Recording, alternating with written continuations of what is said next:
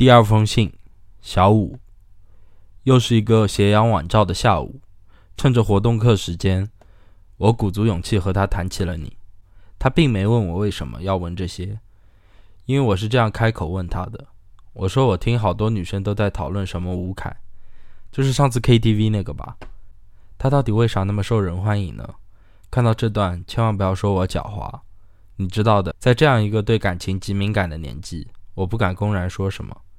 老杨没察觉我的真实用意，只是叹了口气和我说：“其实他心里希望自己的兄弟有个可以十分爱他的女朋友。”他说：“现在你身边依然没有一个可以为你停留的女生。”说我看到的那些成天叽叽喳喳的女生都是一时热闹。我说我不信，其实我是想让他多说一些。他就和我说明了原因，和我猜想的竟是一样的。他说：“你身边那些疯狂追求你的女生，也是三天打鱼两天晒网，其实根本没有一个真正喜欢你的。你看到这句，是不是要说我的自作聪明、自以为是了呢？”他说：“倒是有个女生特别主动，拉着你的胳膊，非要和你好。”听到这个女孩时，不知他是不是夸大其词，心中莫名的对一个陌生人充满了鄙视。老姚和我说：“你曾经有过一段恋爱的。”就是现在学校学播音的一个女生，齐刘海、短发，长得很漂亮。但是不知道怎么回事，那女孩和你分了手，不论你如何恳求都不回头。她说前一段时间她却主动找你了，和你说了和好，你一直都没有同意。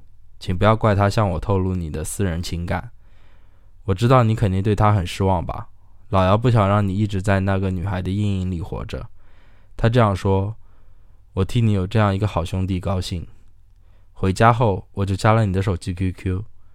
你可能不知道，想要知道你的联系方式轻而易举。比起手机号，我更喜欢看别人的 QQ，没有比这个更能直接简单了解一个人。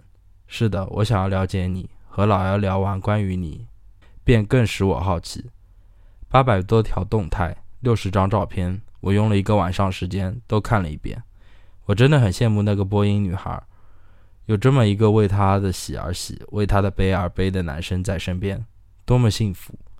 反之，他不懂珍惜，在你的一条条动态里看得出你们曾经很喜欢对方。随着我一页两页的翻着，你也越来越忧愁，常常发表一些伤感的歌词。有一些动态则在凌晨三四点时发出，可能我不该再次戳你的痛处，机械地点着鼠标。眼睛一刻都没有离开过屏幕，不能说绝对的懂。我没认识你的那些年，原来你经历了这些。我看到你写着说，你你最爱有星星的夜晚，只有这样寂静的黑夜，才能让你感到片刻安宁。这样的想法和我如出一辙。我也喜欢晚上看着外面，即使到了深夜，只要不是阴天，窗外仍可以分得清哪些是树的轮廓。哪些是房子的轮廓？看着外面的夜色，坐在床上发发呆，其实也挺好。一些白天不能发作的苦恼，在此时便鱼贯而出。黑夜是最宽容，它可以容纳人一切负面的情绪。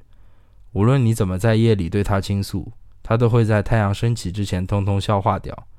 天亮之前，所有的泪都被蒸发在广漠的天空中。你的照片大多是去年晚会照的。照片里的你穿着一袭洁白的西服，更显得你身材的干练。我尽力记住你每一个微笑的表情。你笑的时候，眼睛就像卡通人物一样，一个微微的弧度，露出上面几颗牙齿，脸颊两边挤出深深的两道。有几秒钟恍惚，我就是那个你对面的人，呆呆的望了好久。加了你的第四天，你终于发现了我这个新好友，问我是谁。这两个字从我眼里蹦出时，我想了很久该怎么回答你，怕你等久，逼迫自己用最短的时间说清楚自己是谁。最后在屏幕上打了我的名字苏婷，又补充了一句沈凌的闺蜜。你立刻就明白了，被你的提问弄得波澜起伏，一时安静不下来。可能身处恋爱之中的人都是这个样子吧，喜欢一个人，恨不得自己是他肚子里的蛔虫。想要时刻了解他所有的想法和感受，随之脑子里想的东西也多了，甚至用回复信息的秒数来判断你是在玩游戏还是正在聊着 QQ。无聊的时候看看你的星座，顺带给你我的来个星座配对。我在电脑上做过好多类似的游戏，还有名字配对的指数居然是一百呢。为此，我更加相信缘分这个词，很不可思议，对吧？还要把你和我名字的拼音拿出来，算你在我生命中的比重是百分之几，等等此类的事。这样说，我倒活像算命先生。你可能会觉得我像个神经病。对啊，我的确是病得不轻。你的新好友，二零一二年五月三十号。